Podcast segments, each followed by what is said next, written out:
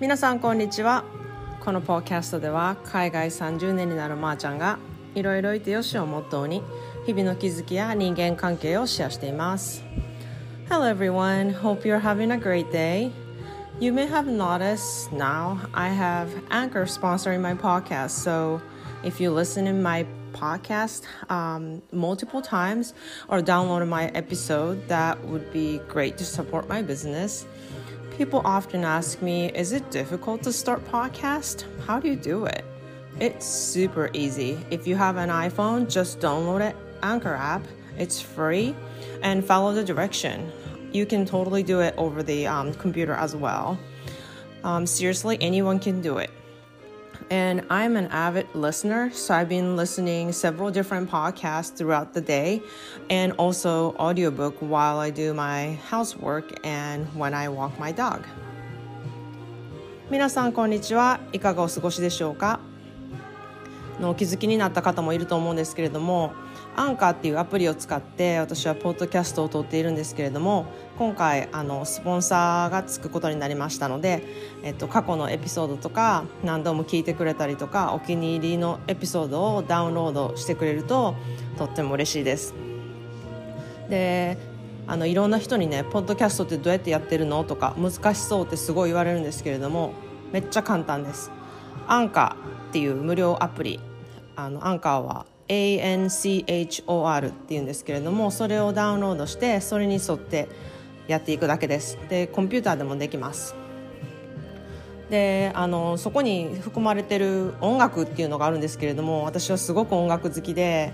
あのインスタとかにもすごくレコードとかを集めてあの出していることが多いんですけれどもあの音楽がセレクトできないんですね。そこがちょっと唯一あの引っかかるとこだったんですけれども今日はちょっと後ろでレコードを流しながら撮ってみてます。ちょっと著作権とかのあの面で引っかかるかどうかちょっとわからないんですけれども後ろで流してるだけなら大丈夫かなとか思いながらちょっと試しにやってみました。でねポッドキャストのやっぱり一番難しいところは自分の思ってることをこう言語化して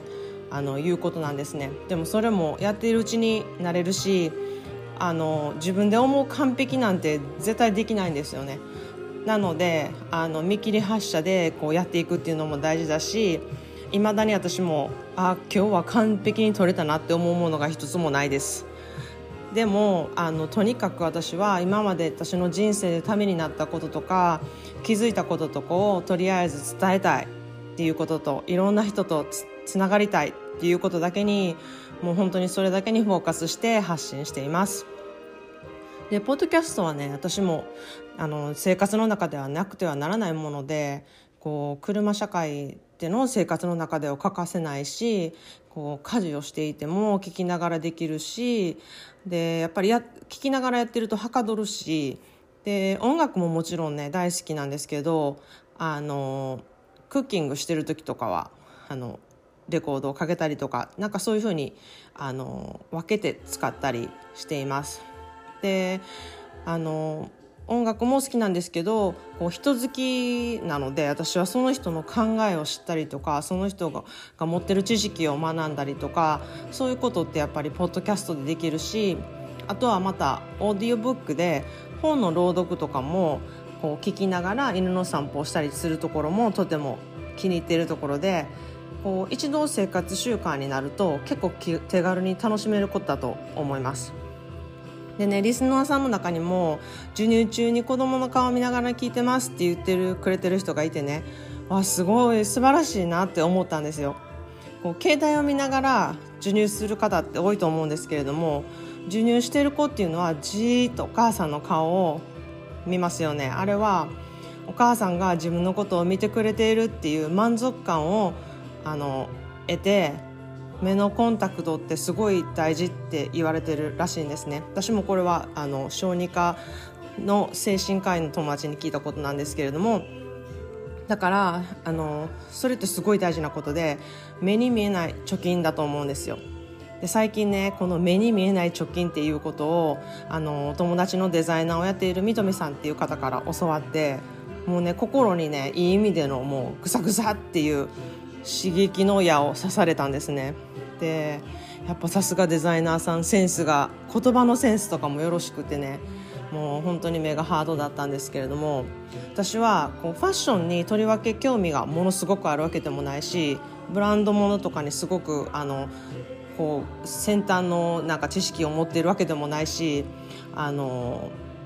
うん、すごい好きっていうわけではないんですけれどもあのデザイナーさんのフィロソフィーとか生き方っていうのはとてもセンスがあって私大好きなんですね。でこう生き方にもセンスが出ている人が多い人が多いと思うんですよ。で多分以前にも私ちょっとあの絡んだことがあると思うんですけれどもあのトム・フォードとかココ・シャネルとかジャナ・ライオンズとかいう人が私はものすごく好きなデザイナーさんなんですね。で三富さんがそう言ってた目に見えない貯金っていうこう貯金っていう文字があの漢字がお金になっているのでこう私が捉えるには目に見えない貯蓄みたいな意味での貯金っていうことです。で私はこのね人生この見えない貯金が何本あるかで価値が決まるっていう気がするんですね。でそれもあの自分だけが知る自分だけがコツコツ貯めていくものででこう目に見えないからもたらす影響とか波紋とかもすごく大きいと思うんですよ。で子育ても目に見えない貯金だし夫婦関係とかも目に見えない貯金だと思うんですね。で私が一番いろんな人から生きていて言われることがまー、あ、ちゃんめっちゃ人徳あるねって言われるんですよ。でこう人と関わっていくことで得することって私めちゃくちゃあるんですよ。異常っていうぐらいあるんですよ。でそれは人オタクの多分強みやと思うんですけれどもこう私のことを全く知らないこのポッドキャストのリスナーさんからも「まー、あ、ちゃんは人徳ありますね」っていうコメントとかも頂いておここにも出ているのか私の人徳パワーとか思ってびっくりしたんですけれども。まあこうこの目に見えない貯金からこう気づいたことが私がずっと大事に貯めてきた人との付き合いとか関係とかそういうことがこう私の貯金から溢れ出してもう成金のようにばらまいてる状態なんじゃないかなと思ったんですよ なんか言葉選びめっちゃ悪くてなんか成金とかばらまくとかもすごい下品極まりなくてもセンスもあの何もないっていう感じなんですけれども。あの接客業をやってて思ったことも私は初対面の人でもその人のいいなって思うところがすぐ見つけることができるんですね。でそれを伝えることもすごい好きなんですね。でここも本当に人オタクの強みだなって思うんですけれどもその人がどんな人が知りたいとか興味があるとかが先に出るから質問もいっぱい出てくるんですよ。で人は基本的に自分に興味を持ってってもらえることが好きなので私はそれを生かしたこう職業ができてよかったなって思うことが多々あるんですね。で接客業っていうお仕事でお給料を頂いてるんですけれども気づいたら私には目に見えないお給料もいっぱい頂いてるなって思ったんですよ。でそんな気づきがねその目に見えない貯金っていう言葉で最近ありましてきっとお給料のこのお金にお金の多い少ないっていうのもこの見えない給料で人はそう感じて目の見えない貯金は充実充実感とか満足感とかがやっぱり高いからやっぱり価値があってそこに気づくとこの目に見えない貯金私作ってるかなとか今やってることとか目の見えない貯金だなとかあの意識するとすごく生きやすくなることが多いんじゃないかなって思いました。だけどまあね見えない貯金で成金になっているんであればもうそろそろねこの見えない貯金をどうにか本当の貯金に あの変えれないかどうかと試行錯誤している毎日です。